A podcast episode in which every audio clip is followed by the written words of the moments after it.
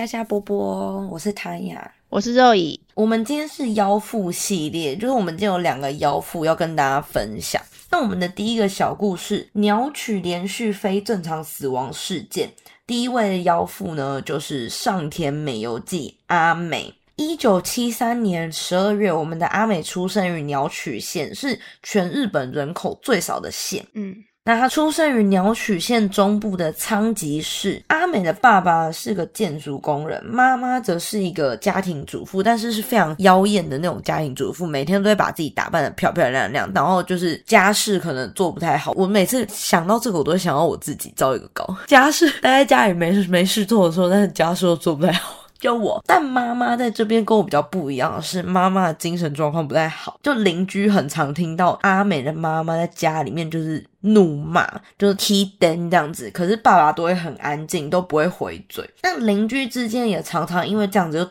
就你知道那种阿姨们，尤其是那个年代阿姨们，就会碎嘴啊，说：“哎，你看那个妈妈啦，她那个垃圾回收都不做好，可是你看她每天要把自己打扮的这么漂亮，然后或者是哎，你看你，你有听到昨天他们他们家里那个妈妈在骂人的声音吗？这一类，就是你知道邻居之间就有一些。”碎嘴。那其实阿美的家庭状况还算是就是普普通通一般的人，不是小康，可是就是过得去。阿美还有一个大她五岁的哥哥，所以这边要讲的是，因为他们家庭状况就算是一般人嘛，你不会说什么他过得特别好或者特别不好，就是。一般人对，那小时候的阿美呢，非常的调皮，她是社区里面的小霸王，就很常去邻居家搞破坏啊，就是可能偷东西啊，或是弄坏你的，可能乱踢你的垃圾桶，做这类的小坏事啊。就你说她真的很糟糕吗？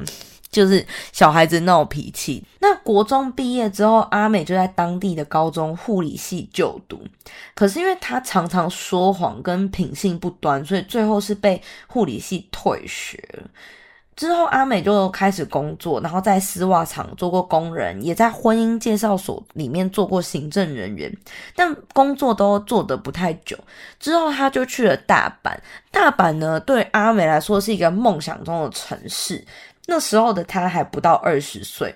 嗯，但她就在她这个梦想中的城市遇到了她老公，然后并且在大阪结婚了。她老公是大阪当地的自卫队士兵，那两个人呢后来其实还有一子一女，总共两个小孩。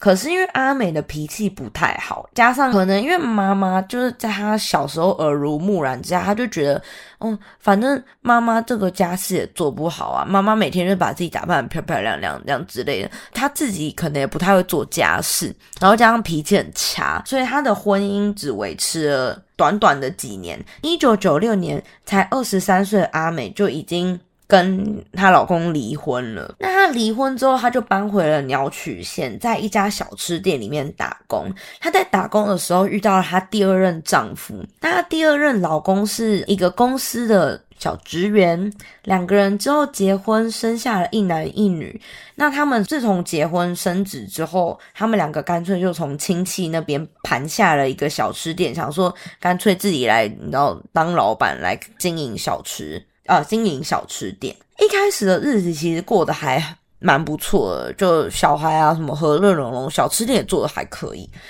但是阿美这时候开始有了外遇。二零零四年，阿美经历了第二次离婚，那小吃店当然也随着婚姻的结束而关门了嘛。阿美变成两男两女的单亲妈妈，因为大家不要忘记，她前面还有生过一男一女，所以她现在已经是四个小孩的妈妈了。嗯，由于抚养四个小孩是一笔蛮大的开销，这点我们超理解，因为我本人就是就有三个，可是我没有熊。对啊，反正我们家就是也是四个小孩啊。哦，我们家四个小孩真的开销也是真的，就食物每次去 Costco 的时候，真的就是。爆买，那反正 抚养四个小孩就是很花钱啊。对，相信我妈就是非常的理解。那阿美之后就开始做起了酒吧的女招待，空闲的时候她还蛮上进的，她还去做打扫阿姨兼差。但是这些工作对她来说，其实 赚钱的速度太慢了。久而久之，她就开始因为金钱，因为她在酒店做招待嘛，她就有发现，就是最容易跟最快赚到钱的方式就是。从男人那边拿。呃，你比如说他这点他没有说错，因为 酒店你可以看到他们为了这些花很多钱嘛，所以他男可能就是会开始有这些想法这样。嗯但由于他的长相并不是世俗亚洲男性会觉得漂亮的脸蛋，嗯他有泡泡的单眼皮，呃，一点点，我讲一点点大饼脸有点太客气，因为他有点大饼脸，加上因为牙齿咬合不正，所以导致的嘴唇前凸。身材也不是一般亚洲男生喜欢的瘦小型的。这边如果大家有兴趣的话，可以到我们 Instagram 看那个照片，因为我嗯其实不是很想要攻击他的长相。你听完这整个故事，如果再去看他他的照片的话，你真的会有一种哦，就是 那种感受。对，因为我必须说，我看完整个故事，然后看完他的长相的时候，我真的有觉得好厉害。就是我们要学习，我们一定要嗯嗯嗯，我们一定要学习。那因为这些外貌的事情，并没有妨碍他把男人，你你知道吗？因为他利用酒吧的工作，这个你知道近水楼台这件事情，认识了很多不同的男人，有的已经结婚了，有的未婚。但是因为阿美有一项绝技，就是她非常会写信，这些信中当然就是会写一些甜言蜜语啊这类的。那阿美在写信这方面也非常的勤快，她会频繁的给这些男生，就是一次寄很多，她不会一次钓了一个鱼而已，没有，她一次是直接往那个鱼塘里面就是撒一把一把的 那个饲料这样子。那他给这些男生寄出的信件或是发送的 email，这些都不是什么短短几句说哦，你宝贝你吃了吗？什么不是？他都是每一个信，他都是针对你这个人，比如说哦，肉姨，你最近是身体回去休养，你觉得怎么？你知道他都是非常的为了你。我记得你上次说过什么话？你上次跟我说你前几天去大阪，我就会问你，那你大阪怎么样？这一类的，他都写的非常的私人，而且他就是每封信件都是情感之中都非常饱满，字里行间都会直达对方心灵的深处。比如说，他可能会观察你，可能很明显就是需要，就是女生给你拍一拍，他就看准这个，他就会立马给你拍这样子。反正他就是会观察一下这个男生最想要收到什么，那他就会写一些非常很细节的东西给他。嗯，那一些男生在看到这些贴心的信件之后，都会精神上面大满足，不知不觉就会爱上阿美，甚至阿美还会让自己的小孩写信给这些男生，激起他们的父爱跟怜悯之心。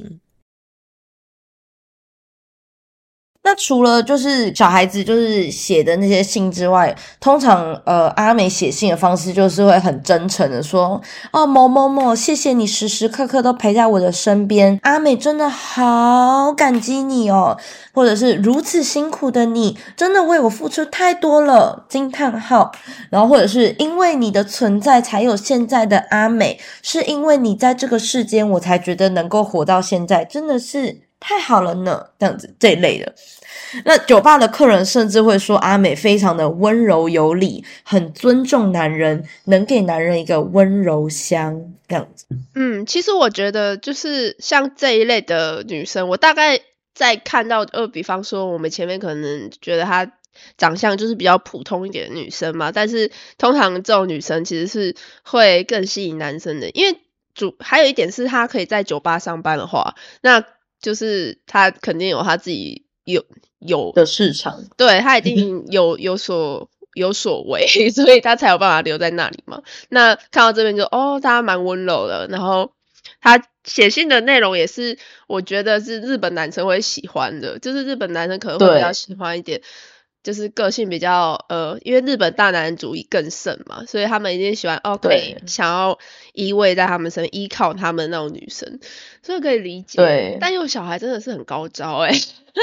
因为小孩超高尚，因为我看到那那一封信，就是小孩写的信，到时候我会一起把它放在 Instagram，大家可以去看。嗯就还有阿美写的信，就是那个小孩颤抖的笔记，然后写 “daisuki”，你就会觉得，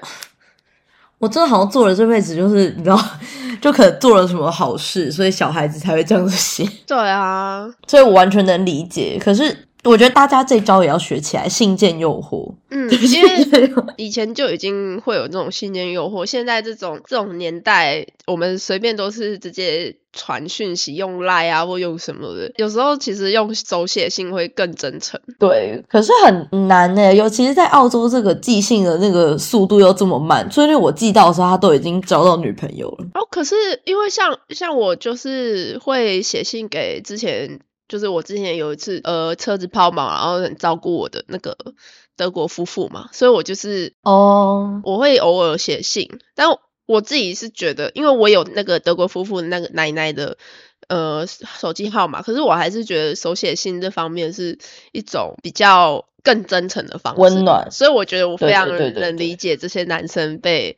就是被影响，信件诱惑。对对对。二零零一年，阿美那时候还在婚姻当中的时候，她就是在小吃店里面认识了两年前才调来鸟取分局的呃记者。那个记者是在读卖新闻鸟取分局上班的古川司阿司。当时已经结婚有老婆小孩的阿斯。在阿美的信件诱惑之下，两人就开始交往了，并且于二零零三年开始同居，蛮屌的。因为同居的时候，阿美还没有离婚嘛，所以 就等于说他是可以就是一人尬两个这样。那开始同居之后，隔年二零零四年五月，四十二岁的阿斯就在鸟取县的 JR 英美线。铁轨上面卧轨自杀了。被人发现的时候，阿斯身上盖着纸箱，并且已经被列车碾过，没有生命迹象。在纸箱上面写着：“很高兴认识了上田美游记阿美，我找到了真爱。”经过笔迹鉴定，认定纸箱上的字迹跟阿斯的笔迹是一样的，所以现场因为也没有发现任何其他可疑的地方。警方就以阿斯卧轨自杀结案了。那二零零一年的时候，也就是阿美认识阿斯的那一年，我们阿美不止信件诱惑阿斯一人，同年他还在小吃店认识了年仅二十一岁的保安古田新一小新。大家要记得，这时候他都还在婚姻之中哦，难怪那时候我们那个那个阿哥有份而离婚。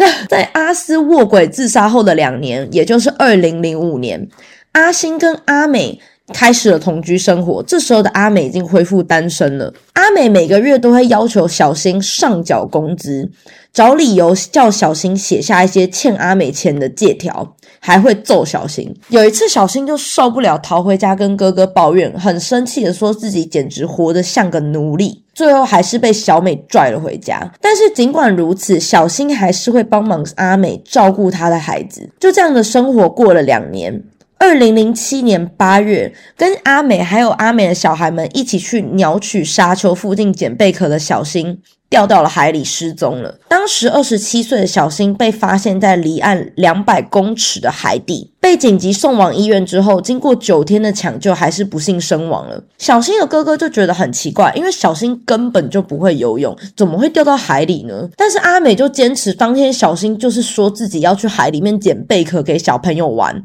没想到就发生了意外。那因为小新身上也一样没有什么外伤，就是明显是被溺死的，也没有检测到任何的药物，所以警方就以意外身亡结案了。小新意外身亡的同一年，二零零七年，这时候阿美已经在酒吧里面上班了嘛？那阿美就在酒吧遇到了来酒吧调查案件的鸟取县警察。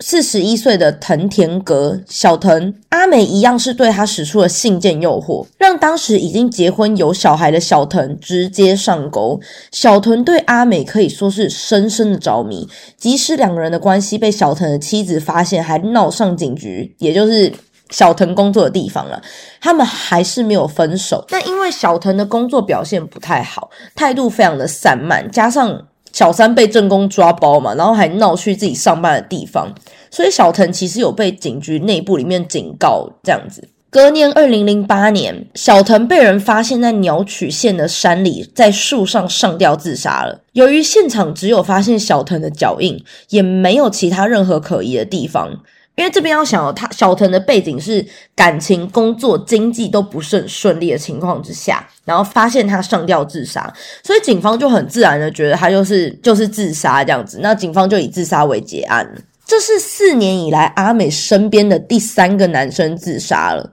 可是这并没有影响到我们阿美出门钓男人。在小藤自杀的前几个月，三十四岁的阿美遇到了大他两岁的汽车销售员安东怡岛安安。在阿美的信件诱惑之下，已经结婚有小孩的安安，还是陷入了阿美的蜘蛛网。因为这个故事越讲就越像在看蓝色蜘蛛网嘛。这超像的，因为我其实很爱看蓝色蜘蛛网，我都靠那个来学台语。在交往四个月后，阿美告诉安安自己怀了三胞胎，并且要安安给付给她抚养费三千万日元，也就是一个小孩一千万日元的抚养费。那安安就觉得。我就拿不出这么多钱啊，所以安安就决定放弃自己的家庭跟工作，来跟阿美同居，等于说帮阿美照顾她跟她的小孩，这样子当家庭主妇。哇，好伟大，好伟大，超伟大的！他直接放弃整个人生来搬去跟阿美住，这样子。对，那安安的个性因为非常的温顺，他原本的。工作其实做的还可以，可是因为辞职后的安安等于说就是在家里做一些家事啊，接送阿美的小孩跟就是一些杂物，然后他因为他个性又软软的，所以他就常常被阿美欺负嘛。阿罗 day，嗯，他就是陆续给了阿美自己所有的积蓄，前前后后大概一千万日元左右，大概就以当时的汇率算是三百六十万台币左右，当时汇率非常的好了。对，但是。就是以现在来讲的话，现在这个时候非常适合去日本。对，现在汇率非常好。当时的汇率是好在日本那边，没错。那随着时间的过去，安安就注意到阿美的肚子没有大起来啊，不是说好怀了三胞胎吗？那其实阿美原来根本就没有怀孕，她只是想要骗那个抚养费而已。可是因为不想要被发现，阿美就毕竟已经拿人家一千万了，那 不想被发现，阿美就说自己其实吃了缩小肚子的药，所以 所以不小心就流产了这样子。那重点是安安还相信了，哆啦 A 梦吗？那因为阿美非常的不喜欢做家事，也非常的不爱煮饭，所以其实家里的所有的小孩就嗷嗷待哺嘛，所以他就一大早去便利超商买十几二十个饭团回家放，然后就给小孩子一整天这样子吃，饿了就拿这个饭团来吃，这样子。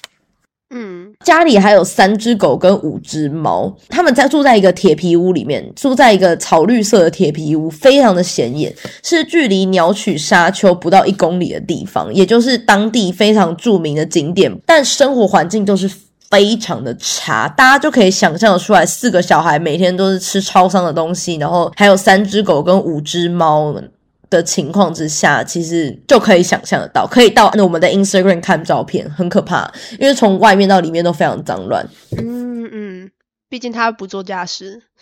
他不做家事，对安安可能也没有认真在做。安安不是没工作吗？那几个孩子们在恶劣的环境中长大，其实蛮可怜的。阿美虽然没有怀上三胞胎，但是在跟安安同居的这段期间，还是有怀孕跟生下她第五个小孩，但是不确定是不是安安的。哦，那其实我们阿美在这个她居住的草绿色铁皮屋这边，她还有一个邻居 slash 前酒吧同事工具人，就他们之前一起在酒吧里面上班，又刚好住在附近这样子。嗯，那是五十八岁的田口和美大田。大田因为跟阿美家住的很近，两人关系也非常的暧昧，非常的好，关系好到大田有给阿美家的钥匙，阿美可以随时去他家这样子。那因为大田呢，对他们两个关系很暧昧，是工具工具人。那大田在某一次小中风之后，其实就一直待在家里，靠政府的补助金过生活，偶尔他会去帮忙阿美照顾小孩。阿美也会时不时用各种理由跟大田要钱，甚至最后大田的存折跟政府补助金都会上缴给阿美。那 阿美的伎俩真的非常的厉害，阿美真的是温柔刀，直接上缴。两个男人同时在帮他顾小孩，还都给他钱呢，真的非常厉害。那时间拉回小藤上吊自杀后不久，也就是二零零八年年中。阿美虽然已经有了一个在家帮他打理家里跟照顾小孩的安安，跟工具人大田。她还是忍不住同时尬多男，所以她在酒吧里面遇到了一个四十七岁的卡车司机死不合时阿布。阿布也在阿美的信件诱惑之下，对阿美深深着迷。被爱冲昏头的阿布，在听到阿美楚楚可怜的说着单亲带着几个小孩，他有多辛苦，过得有多么不容易，经济压力有多大之后，非常的于心不忍。于是就马上拿出了自己的存款两百七十万日元，说要借给阿美。两百七十万日元其实说大不大，说小不小，大概就是哎快一百万哎。对啊，两百七十万日元大概就是那个汇率，那个时候的汇率算大概是九十七万左右。嗯嗯，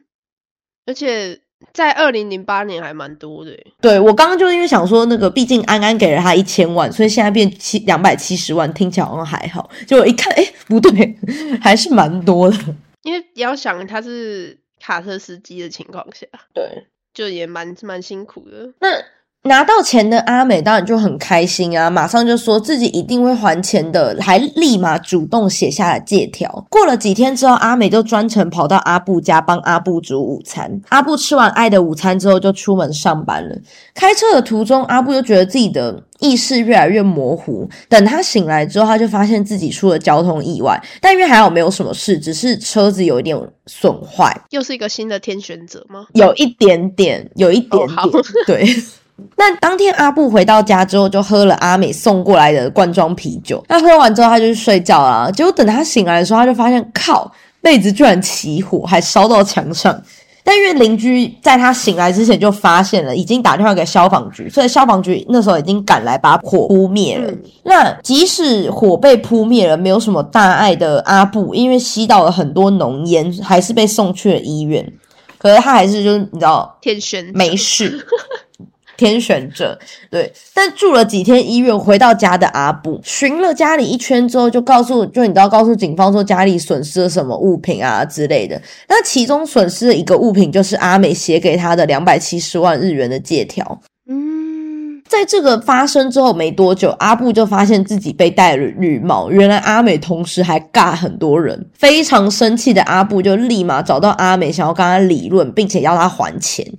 可是因为借条已经不见了，在火烧处的时候就不见了嘛。阿美也根本就不打算还这笔钱，但他也是答应阿布说好了，我会很快还你钱。结果没多久，二零零九年四月十一号，在鸟取县的北荣町海岸，也就是鸟取县往西的一个海岸，大概六百公尺深的海底，就发现了阿布。那法医在阿布体内有检测到安眠药成分，也在他肺部检测到了不少沙子，代表阿布不是真的溺水的。因为阿布如果真的是落海溺水而死，不可能吸入这么多沙子，所以警方就认定这个不是意外，而是蓄意谋杀。嗯，很可惜，因为阿布躲过了车祸，躲过了火烧醋，还是躲不到最后，所以他不是像之前洋葱一样这么幸运的这样。但其实他也是算就是上帝保佑，因为洋葱只是一瞬间的事。对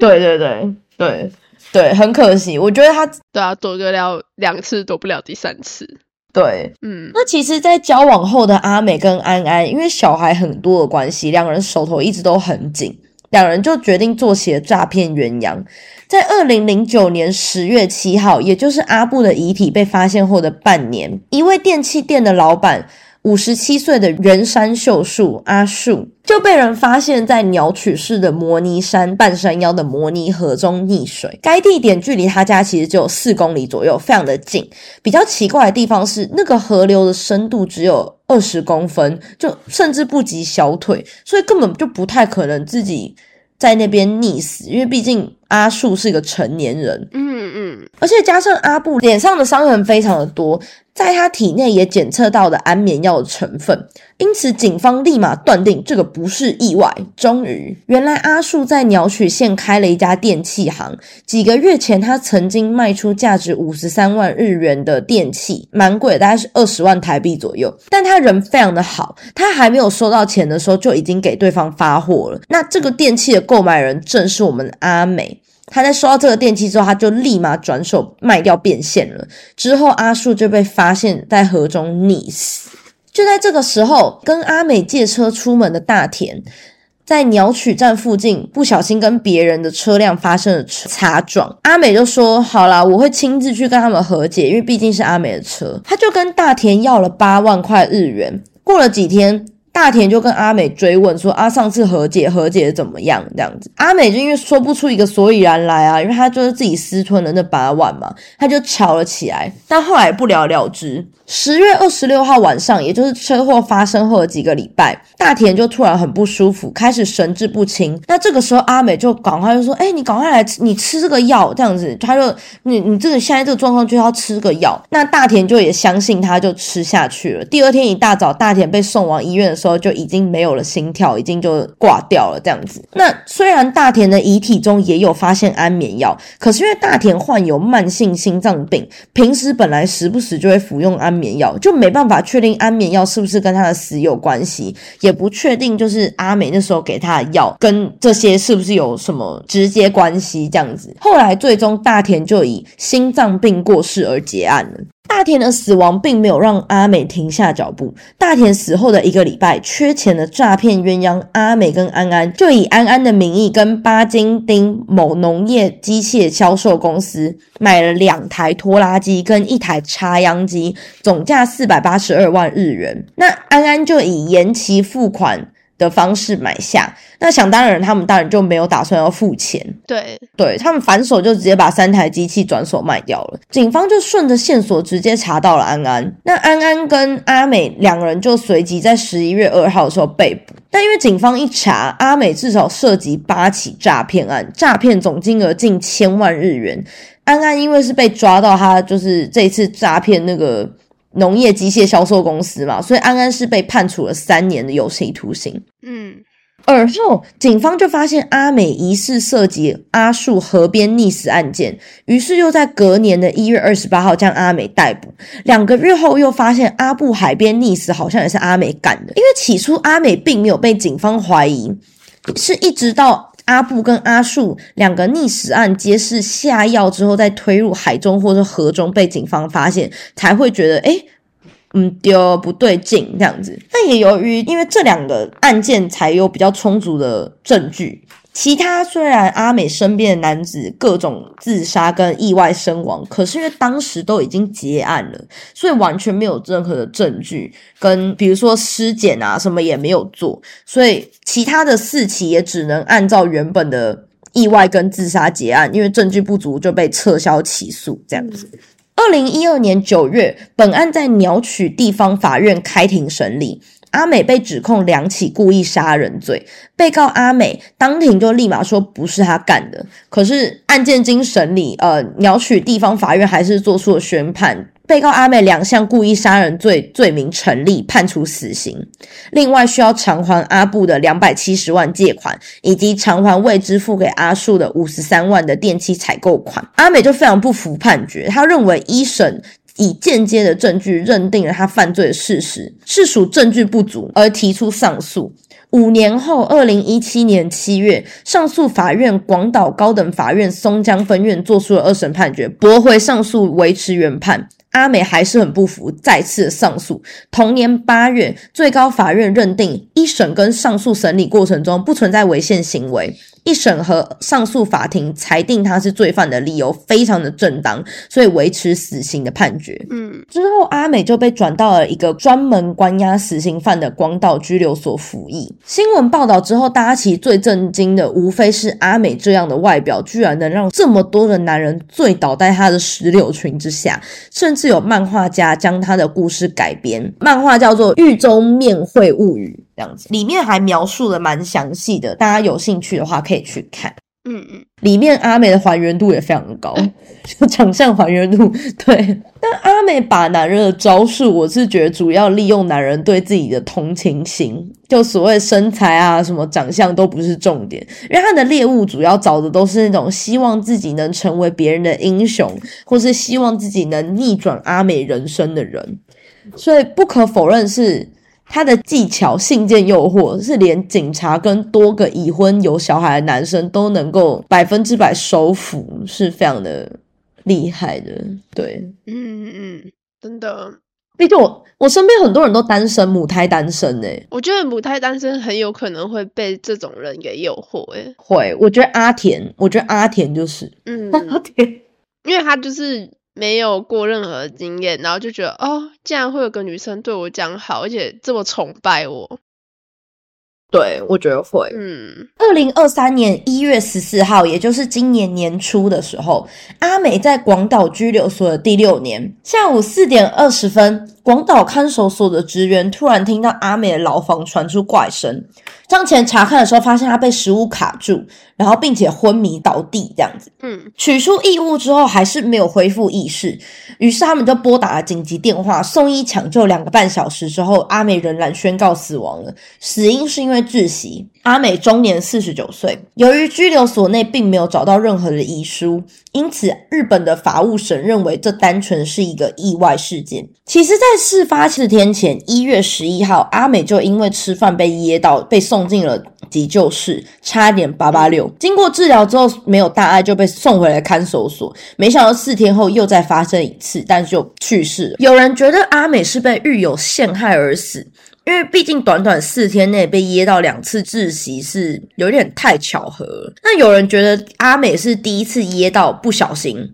然后发现可以法外就医，所以就想要铤而走险再试一次，找机会开溜。哦，有可能，有可能，啊，可是我自己本人是认为阿美的身心状况随着慢性病，因为她有高血压、心脏病，还有失眠，都有服药治疗的那种，嗯，所以我是觉得她有可能是身心灵状况随着对死刑越来越近，就是你知道待在牢狱里面的恐惧，因为她就是各种上诉都被驳回嘛，后来被确定要死刑之后，就等于说你的人生就是随时在等下达一个指令说。对你下个月就要送，就要走了，你下个月执行，对对对，可是你不知道什么时候，嗯所以我觉得有可能是他的心理状况也出现了问题。我觉得有可能是寻死，也有可能是因为他真的就是行尸走肉，所以加上他身体状况越来越不好，吃东西的时候没有一个没有注意，就就噎到这样子。那反正阿美最后是在今年初的时候，因为食物噎到而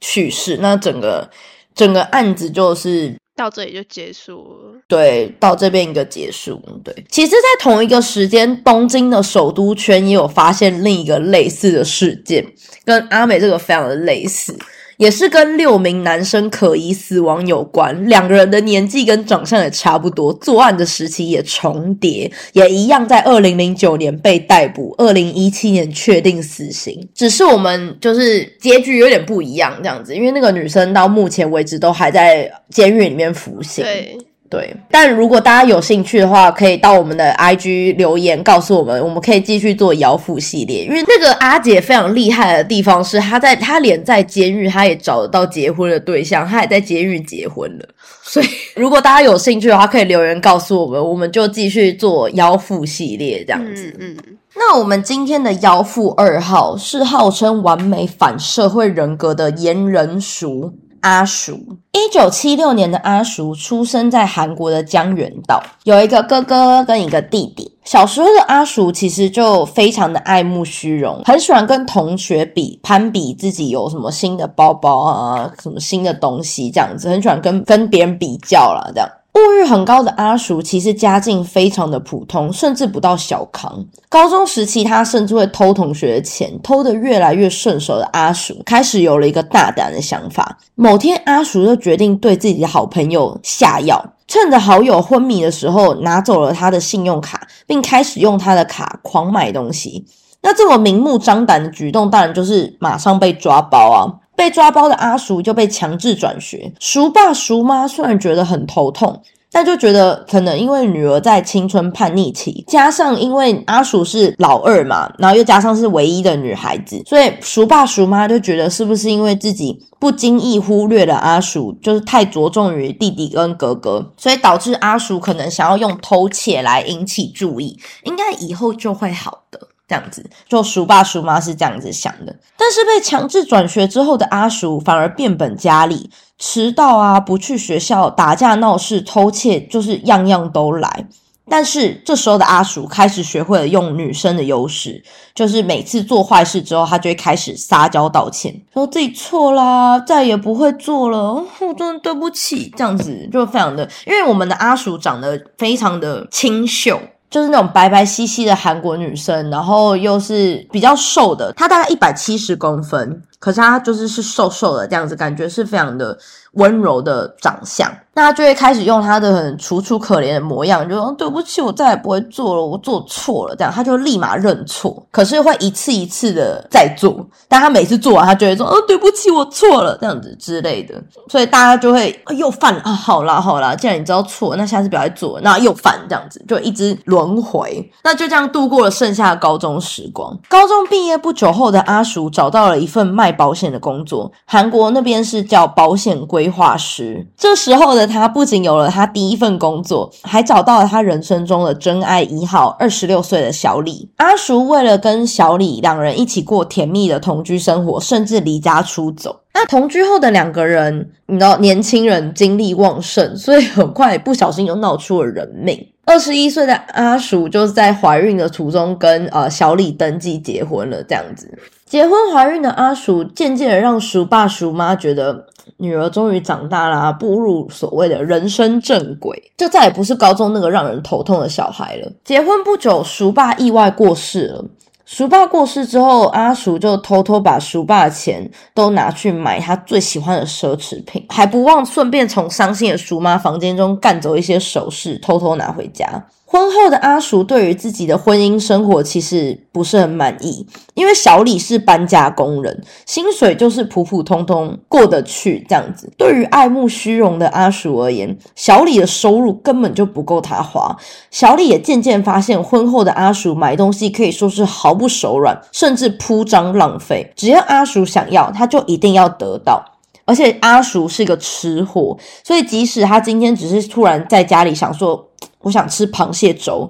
因为他们家住在金鸡岛，就离首尔市区有一段距离。他就会立马打电话给住在首尔市区的朋友，叫他帮忙买螃蟹粥，然后他就订一个计程车去接他的朋友去买螃蟹粥，然后他再就是订一个计程车，让他的朋友搭计程车从首尔市区送螃蟹粥到金鸡岛的家里面来，这样子。所以这种跑路费啊、计程车费跟螃蟹粥的钱，他愿意为这个螃蟹粥花三千五百块台币，只因为他现在想吃这样子。就你如果不讲的话，你会想说哇，应该是个。富家女吧，没有小李只是个搬家工人，所以小李压力就很大。那自然而然，夫妻在婚后就很常因为钱吵架。阿叔就很常嫌弃小李不争气，害他过苦日子。小李虽然生气，就想说，因为还是有有女儿啊，所以就默默的承受了阿叔的抱怨，还是一直上缴工资。因为其实自从怀孕生小孩的阿叔，他那时候就已经把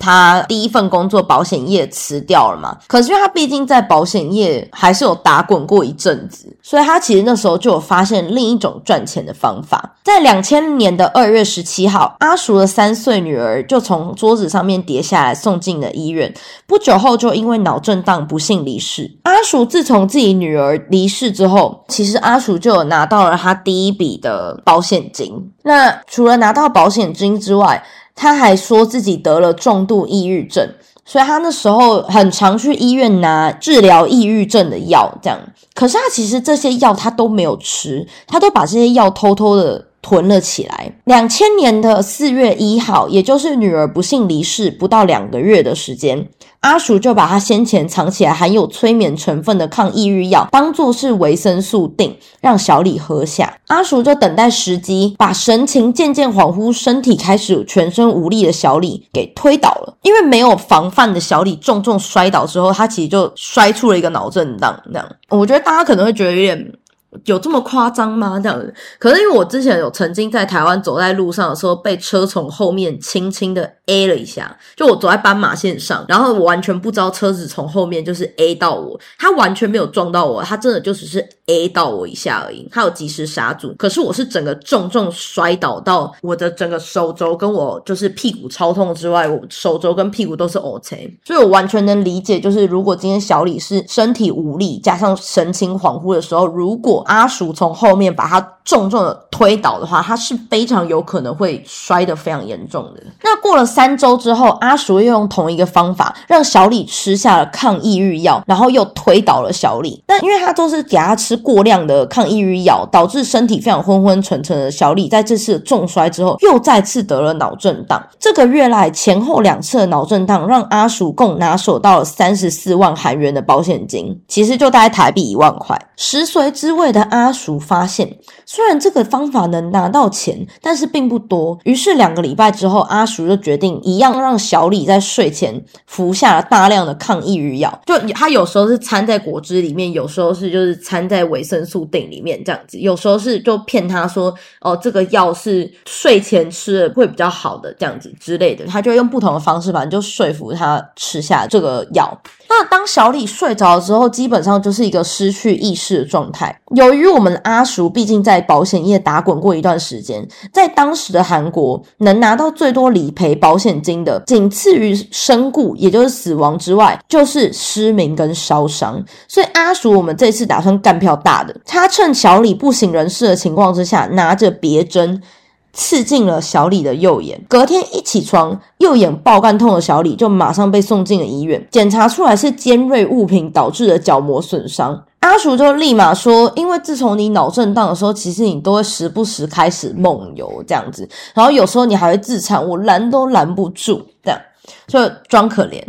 他高中用了同一个戏嘛，他就这时候再重新上演。那也是因为第一次脑震荡之后，原本体格不错的小李就有渐渐的在生活上面没办法自理，因为他就连续脑震荡嘛，好几个礼拜，所以他其实生活上面越来越依赖阿叔。在阿叔的悉心照顾之下，小李就觉得应该是自己真的是梦游啊，什么就自残之类的。他因为他就开始觉得是自己的错，因为毕竟阿叔就是很认真的在照顾他，还会陪他睡在那个。医院上面的就床旁边这样子，就你到头靠着他的床上面睡，所以小李就担心是自己真的因为加上女儿的去世跟脑震荡，所以自己的精神状况是不是有出了问题？他就开始检讨自己。几个礼拜后，六月一号早上起来，小李就觉得自己整张脸都超痛。很像火在脸上烧的那种刺痛。原来前一天晚上，阿叔跟上次一样，就是也让小李在睡前服下了大量的抗抑郁药之后，往小李的脸上浇了热油，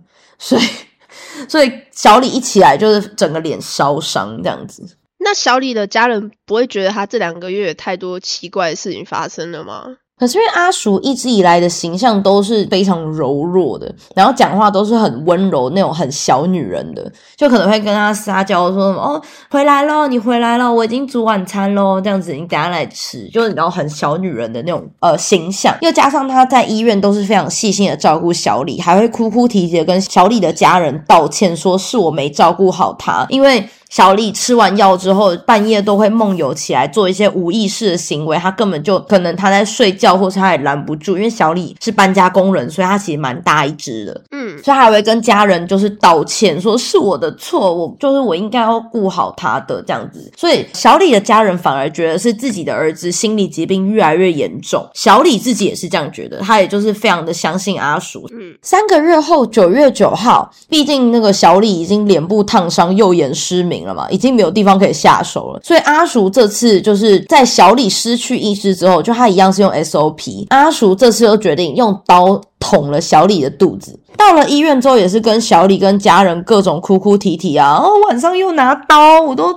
没办法这样子，他就各种哭。可是因为小李自己完全没有印象，又加上非常信任阿叔的情况之下，他就很心疼阿叔，还要照顾像他这样子状态的病人。而后一年多。阿叔可能因为怕被发现，或是没有特别的缺钱，所以就没有再对小李下手。但是，二零零二年一月十四号，阿叔又再度用了一样的 SOP，捅了小李一刀。短短的一个月后，又再捅了小李一刀。那这一刀下手比较重，所以刺到小李的胃部跟肝脏。后来短短的两个月内，又陆续捅了小李两刀。但因为就是短期内一直被捅，跟就是在被捅的路上的小李。最后就在三月二十五号，二十七岁的他因为蜂窝性组织炎跟横纹肌溶解症，其实讲白了就是全身发炎了，嗯，那就过世了。就这样，阿叔前前后后从两千年四月一号到二零零二年三月二十五号的这短短两年期间，小李身上总共发生过五十八起的事故，超多，超多。那这五十八起之中，阿叔总共到手了两点八亿韩元的保险金，大概是七百五十万。嗯，很多钱呢。对，那是因为阿叔在最早下手之前，他就已经帮小李买了多家保险公司的高额保险。那因为当时韩国的保险公司就基本上是没有资料同步的。所以他们没有办法查到这个保护在不同的保险公司是不是有就是重复购买同样的险种，又加上阿鼠每一次领取的保险金其实数额都不大，除了小李失明跟烧伤那次之外，都是小伤，可能脑震荡啊，或是捅一刀啊之类的。所以保险公司跟小李的家人都没有察觉到，甚至小李死后，小李的家人还觉得天呐，阿叔真的是好老婆，不离不弃，这样子照顾到最后。嗯，我觉得我可以理解他的家人的想法，因为我自己也是会有很多说梦话什么，或者是像上次前几个礼拜，我就做一个非常疯狂的梦嘛，嗯，所以我就觉得说，哦，有时候我也是在担心我会不会把梦境跟现实混在一起这样，所以，嗯，对，如果是我是他讲，我也觉得，哦，阿叔真的很好诶，都从来一直很努力的在照顾我的小孩。对，而且加上小李到后期应该是真的有一点心理疾病，因为毕竟你可能会自己恐慌，想说天呐，我今天晚上会不会又又又又又起来梦游自残什么什么之类，就可能内心压力越来越大，因为他就一直被捅，嗯，就一直。而且你一个没有病的人一直吃药，说实在也会吃出病来。对对，所以后期他是真的有一些精神疾病，是是没有错。对，嗯嗯嗯。那小李出殡的当天晚上，阿叔其实就已经直奔夜店把男人了。他还真的在夜店遇到了一个运动员阿哥，也是身体非常的抽用的一个阿哥，叫阿仁。责任的人是他姓氏。嗯，阿叔为了把阿仁，就骗阿仁说自己是出国留学归韩的富家女，继承了爸爸十亿的韩元遗产。妈妈跟弟弟都远住在美国，自己的哥哥是高级的陆军军官，自己呢则是毕业于非常有名的学校，然后现在是私立幼稚园的老师。为了让阿仁相信自己的富家女人设，他还买给阿仁一台价值三千万韩元的车子当礼物送给他。蛮贵的哦，嗯，很正常的一个价格，有吗？台币快一百万呢！现在车不都差不多那个价格吗？你要想，这是两千年初，所以这个价钱大概可以买到，就是算是就对修旅车，或者是就是一些比较稍微偏好一点的马马自达或是 Lexus 之类。嗯。那捡到宝的阿仁当然就觉得很开心啊，就马上在五月的时候就跟阿叔同居了。同居后不到半年，二零零二年的十一月，阿叔就马上用了自己的 SOP，把阿仁推下楼。脊椎跟尾椎都受伤的阿仁要在医院住一个多月。阿叔原本就想说拿钱钱的时间又到了，殊不知因为两人不是夫妻，他这次太鲁莽了，两人不是夫妻，所以他并没有拿保险金的名分。气急败坏，阿叔就立马跟阿仁撒娇：“嗯，我爸，我们可不可以结婚？你这样子才可以让我有一个好好照顾你的那个理由，给我一个名分，让我好好照顾受伤的欧巴。这样子，那因为我们阿仁就是看着阿叔这样娇滴滴又很真诚，然后趴在床边这样子跟他讲。”阿仁就觉得天呐，这个女生还愿意照顾这样子受伤的我，所以立马就答应了。然后他就给阿叔他所有的证件，让阿叔拿着证件去登记结婚。可能是因为那个年代可以这样子，因为后来是他们阿仁的家人有出来接受采访，阿叔的家人非常生气这件事情，这样子，就因为是很匆忙的，在那时候非常的两人都没有到场的情况之下去登记了结婚。嗯嗯嗯，就是没有告知的情况下，这样。对对对对对。嗯，其实台湾好像也可以，可是你要就是特定的可能还是要找个什么证婚人吧，我觉得会不会？要，可是好像不一定两人要在场。因为我之前有认识过一个人爷爷，就是呃，那是在台湾发生的，就是被一个越南妹想要骗婚这样子。他那时候也是说服我朋友的爷爷说，就是证件我可以帮你啊，就是你证件给我，然后我们去办结婚这样子，你不用到场。所以好像是要特定的条件就可以吧？我不是很确定，因为我自己本人没有结婚过。可是我那时候那个爷爷应该九十几岁有了，大概九十至少九十岁，嗯所以也有可能是因为那个情况。可是因为阿仁这个情况是他在住院，所以也有可能是因为这样子。嗯反正那时候阿叔就是在气急败坏的情况之下，拿着证件自己跑去。登记了结婚，隔了一个月之后，十二月中的阿叔就一样，就是一样画葫芦，零钱钱的 SOP，推下楼，别针刺眼睛，泼热油，捅肚子，这样子，就我们在我们阿仁身上。可是因为阿仁在阿叔的意料之外，阿仁居然在二零零三年的二月十二号，就在治疗伤口的途中不幸恶化，就死掉了。就比他想象中，他没有像小李撑那么久了，这样子。对，没有撑那么久。没有承认，我觉得，阿鼠可能有吓一跳，想说可能是因为这次捅的太频繁了，对 没算好。好可惜，对，那阿仁的家人就觉得自己的儿子原本好好的，怎么这么短时间内就这样突然受伤，这边受伤那边受伤，还这样子死掉了？大家要想的是，因为阿叔跟小李在一起，毕竟是有一段时间，就是他们是在二十岁以前就在一起了，在一起了好几年，所以那时候的婆家并没有特别的觉得怎么样。可是因为这一次，他们是在匆匆忙忙的登记结婚之下，跟阿仁才刚认识这个女生不到一年的情况之下，我的儿子突然就这边受伤那边受伤，还突然就这样死掉了，就坚持要验尸。那我们阿叔临场的反应真的非常的好，他不但没有恐慌，反而哭哭啼啼的说好，还要说可是。你们可以先帮我跟阿仁办冥婚吗？因为我们当时是匆匆结婚，根本没有任何的仪式。可是我真的太爱阿仁了，我真的很想要跟他结婚。加上阿叔那时候已经怀了阿仁的小孩，所以阿仁的家人就渐渐的觉得，一个女孩子家这样子很可怜啊。其实不用这样子，因为阿叔还这么年轻，你要不要把小孩拿掉？这样你之后还有就是你知道。还有机会。还有机会再嫁这样子，嗯，可是阿叔就坚持自己一定要生下这个爱的结晶。男方的家人就再次觉得啊，韩国好行不？就 但是由于这次抢钱的计划太过于匆促，加上阿仁的保险都是遇到他之前就买好了，不像小李是他之后自己在疯狂加保，所以。阿仁的保险金可以说是他阿叔根本就没办法全拿，他还分了一大半出去给家人。嗯，所以这次是总共才得手三千九百万韩元的意外跟死亡保险，大概就台币一百多万这样，而且还要支付医疗费哦，所以就很不划算。哦对，对，他就觉得他今天想说，干你怎么那么废，一下就挂了。对对，而且因为之前是他有就是全权策划，所以他加上他拿的钱又比较多，然后他这一次等于说是他还演了很多加码戏，因为就是婆家人比上次更不相信他，所以他要加码演很多就是戏码，然后殊不知没拿到加班费就算了，还钱还更少，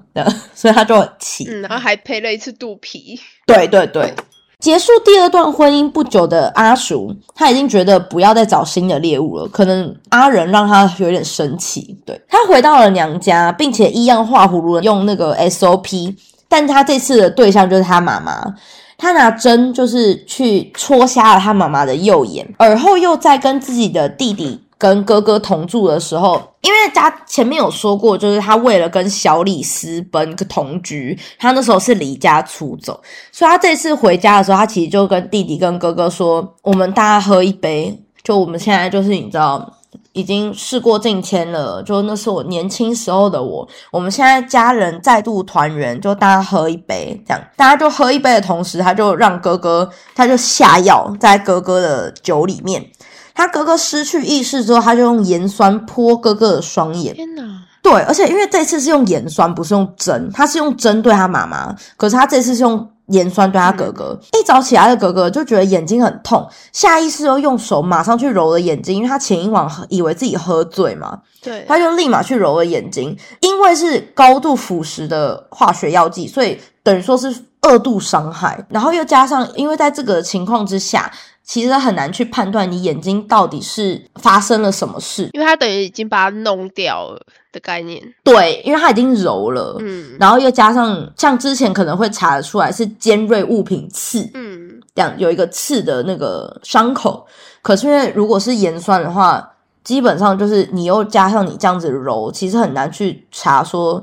直接的原因是什么？那失明的妈妈跟哥哥让阿叔得到了一亿四千六百万韩元，大概台币三百八十万左右。但由于哥哥不愿意让阿叔领取自己所有的保险金，住院期间阿叔就有点气噗噗，就他就偷偷在哥哥的点滴里面注射支气管扩张剂，就也就是哮喘药这样，他就注射在哥哥的点滴里面，想要直接让他送他上西天。嗯，但还好有及时被发现，所以哥哥没有，就可能就被注射到一点点，那就点滴只有挂进去一点点这样。可是到这边他竟然还没被送进去，真的是好扯。还没，对，还没。等下会讲为什么。那哥哥就所以才没有因为这样而。在医院挂掉期间，阿叔还偷偷卖掉了家里面的房子，骗家人说自己拿了一些积蓄啊，跟就是因为小李的那个走了之后有一些保险金，他就把房子卖掉，说呃要在首尔买一套很不错的房子，让全家人一起住。那想当然当然没有，一直到二零零五年一月九号。距离他骗家人可以搬家的日期越来越近，怕东窗事发的阿叔决定把兄弟给杀了，顺便大捞一笔。他这次就在哥哥跟弟弟的果汁里面下药，让两个人失去意识之后，就放火把家里给烧了。但是失明的哥哥可能因为就被下药过几次，所以那个有抗药性还是怎样，反正就他这次有及时醒过来。带着弟弟逃出了火场，后来是哥哥的手臂烧伤，弟弟因为吸入过多的浓烟，导致呼吸道烧伤。这次的火烧处，阿叔是到手了大概六亿韩元的保险金，台币一千五百万左右。哇！哦因为阿叔的作案非常的缜密，就他基本上他不是把他妈妈、哥哥、弟弟的保险受益人写在自己的名下。因为如果写在自己名下，可能他连续这样拿就会被发现嘛。可是他是把妈妈的保险记在哥哥的名下，哥哥的保险记在妈妈的名下，所以。比如说，妈妈跟哥哥都同时出事的情况之下，眼睛失明、行动不便的家人没有领取保险金的能力，所以他就很合理的他去代领，嗯嗯嗯这样子，所以他逃过了保险公司的疑心，又轻易的将保险金收入了自己的口袋里面。那前面就是因为哥哥不不愿意把保险金全部都给他带领嘛，所以才会有他想要直接送哥哥上西天，觉得自己的那个计划被打乱。那家里被自己烧了，哥哥跟弟弟都还在住院的情况之下，阿叔就没有地方住嘛，所以他就想到了自己之前请人来打扫家里的时候，那个打扫阿姨，他就问那个阿姨说：“哎，可不可以借我住一阵子？我也就是马上出去找房子。”那因为阿姨就想说：“哦，那个女生很可怜呐，那妈妈那个。”失明了，然后哥哥跟弟弟都在住院，家里又被烧了，这样子，他就觉得呃阿叔很可怜，他就答应了，他就让阿叔住在他自己的家里。可是因为阿姨其实家里也有人嘛，就阿姨的老公啊，跟阿姨的女儿。那阿叔虽然住进来，然后并且说自己要出去找房子，但他其实当然就没有在找嘛。嗯，一个月之后，阿姨就发现阿叔根本就没有在找房子，然后就是每天都在家里不知道在干嘛。他就有点生气，他就说：“哦，周末其实他们这周末啊有朋友要来，所以你必须要在这周末前搬出去喽。”这样子，觉得自己受到无比屈辱，气到不行的阿叔就就还是跟那个阿姨说：“好了，就对不起，对不起，我其实已经找到房子有签约了。”他就决定当晚就搬出去。那当晚他搬出去之前，他就决定要火烧阿姨醋，他就将点燃的毛巾扔在了客厅沙发上。那当时还在睡梦中的。阿姨一家人就是很不幸的，阿姨老公死于这场火灾，阿姨跟阿姨的女儿也有烧伤，这样子，阿姨的女儿甚至烧成就非常严重的烧伤，很怕阿姨会报警的阿叔，当下立马决定我要把医院给烧了，所以他就立马跑去楼梯间准备放火，结果整场就被监视器录下来，阿叔直接以纵火现行犯被抓了起来。哦，终于被抓到了，终于被抓到了。对，但在审调查审讯的过程中，阿叔不停的喃喃自语，然后就是一直就是很焦虑的样子，这样，甚至还尿失禁，直接晕倒在地，就一直反反复复。然后侦讯的途中就不得不中断很多次，然后将阿叔送去医院治疗，但每次治疗的结果都是正常，就代表他在装病。阿叔就跟警察说。因为其实自从他女儿去世之后，他的神经就开始衰弱，每一次点火就仿佛可以在火光中看到自己的女儿，所以他才会想要放火。因为他就是在医院的时候突然想，就是想念他的女儿，所以他才在那边放火。但因为阿鼠就一直有很奇怪的表现嘛，所以警察在他的口中其实也问不出一个所以然来。加上这次是只是纵火，并没有任何人受伤，所以阿鼠其实很快就要被放出去了。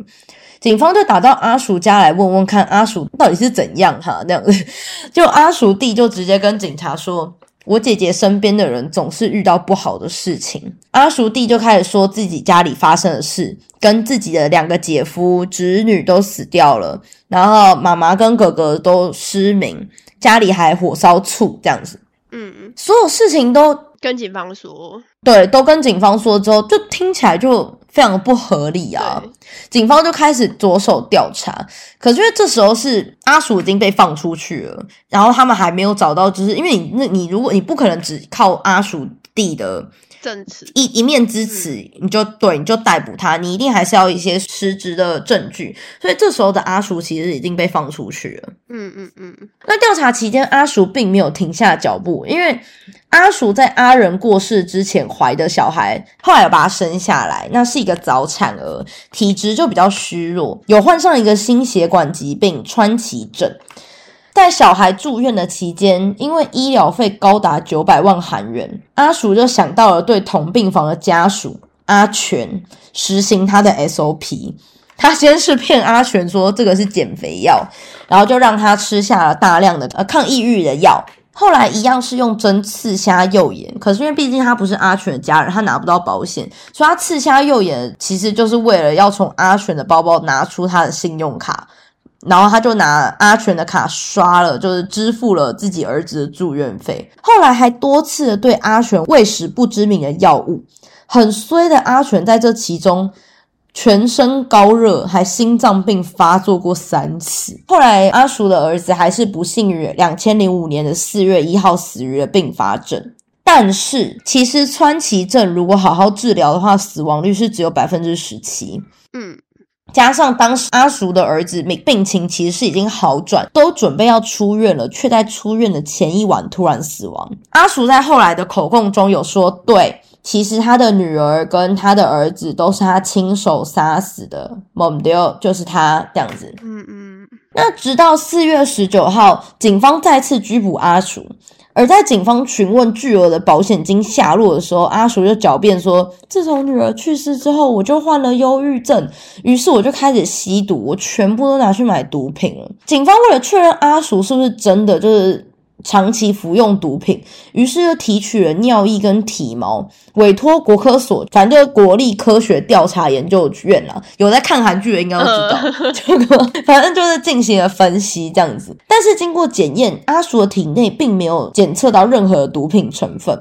但是阿鼠依然没有改口，说因为你们没有检测到，是因为他已经服用了大量的利尿剂，将毒品都排干净了。可是，其实如果你有长期服用毒品的话，你你在你的头发或是任何体毛上面都是有办法查到你有没有服用过这样子。嗯嗯。警方从他的消费记录之中也没有发现任何违禁药品交易的迹象，所以判断他其实。一开始就是准备要伪造出呃心神微弱，比如说吸毒导致他呃神经状况不好，或者是呃有幻听幻觉这类的，他就是阿鼠想要塑造出一种这种形象。因为如果你吸毒犯罪，跟你神志清醒犯罪的量刑不一样，这样子，嗯，判的不太一样。对，所以他其实从头到尾就是试图减刑。对，那在阿叔身上，其实有发现三点是完美符合反社会人格的行为特征。第一点就是从青少年时期就已经开始显现出犯罪征兆，像是给同学下药只为了偷走信用卡，或是爸爸走了之后拿爸爸剩余的存款去买奢侈品。第二是利用自己的优势去操控人心，并且获得快感。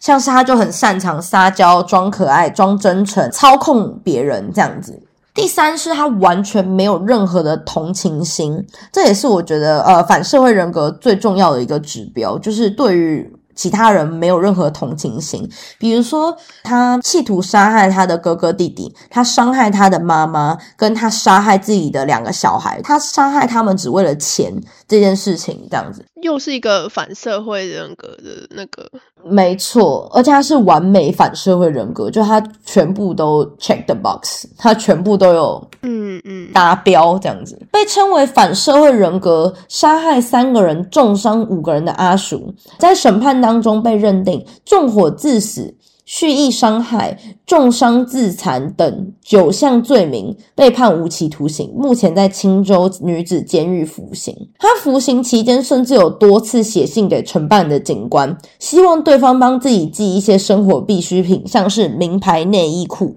或是袜子啊、衣服，因为牢里面付的，他觉得很不舒服。我怎么可以用这种 cheap shit？这样。甚至还跟警官撒娇说：“哦，如果人家不是罪犯，你会对我有什么意思吗？”这样子这一类的挑衅的话，毫无悔改，好可怕哦！反社会人格。对，而且其实，呃，基本上承办的警官啊，他们都说，因为阿叔的长相非常的清秀甜美，加上就是皮肤白皙，讲话非常的温柔，所以他们完全能理解为什么那些男生相信他，跟就是想要照顾他。心疼他跟听他的话，对，因为韩国在二零一零年后才实行了特定暴力犯罪法的改革，所以重大犯罪才能公开犯人的脸。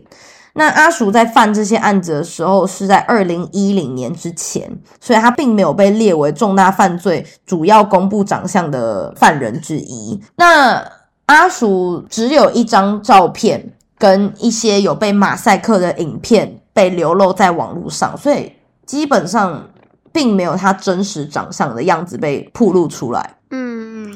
但是所有遇到他的男人都有说，哦，非常温柔啊，然后呃，讲话细细的，然后又瘦瘦的，很娇弱的感觉。对我自己本人是觉得阿鼠比较疯。你说跟跟阿美比起来吗？对。我觉得超疯的，但是说到疯，又是因为他这个啊，有可能因为他又是反反社会人格。因为我们看了前面故事有关反社会人格部分后，其实突然间好像可以理解，因为都蛮疯的，只要有反社会人格，好像都还蛮疯。对对对对，这倒是真的。好，那今天的妖妇系列的两个小故事就讲到这边结束喽。如果大家有兴趣的话，可以到我们的 Instagram 看一些相关的照片，然后不要忘记收听我们播新闻哦。好，大家拜拜，拜拜。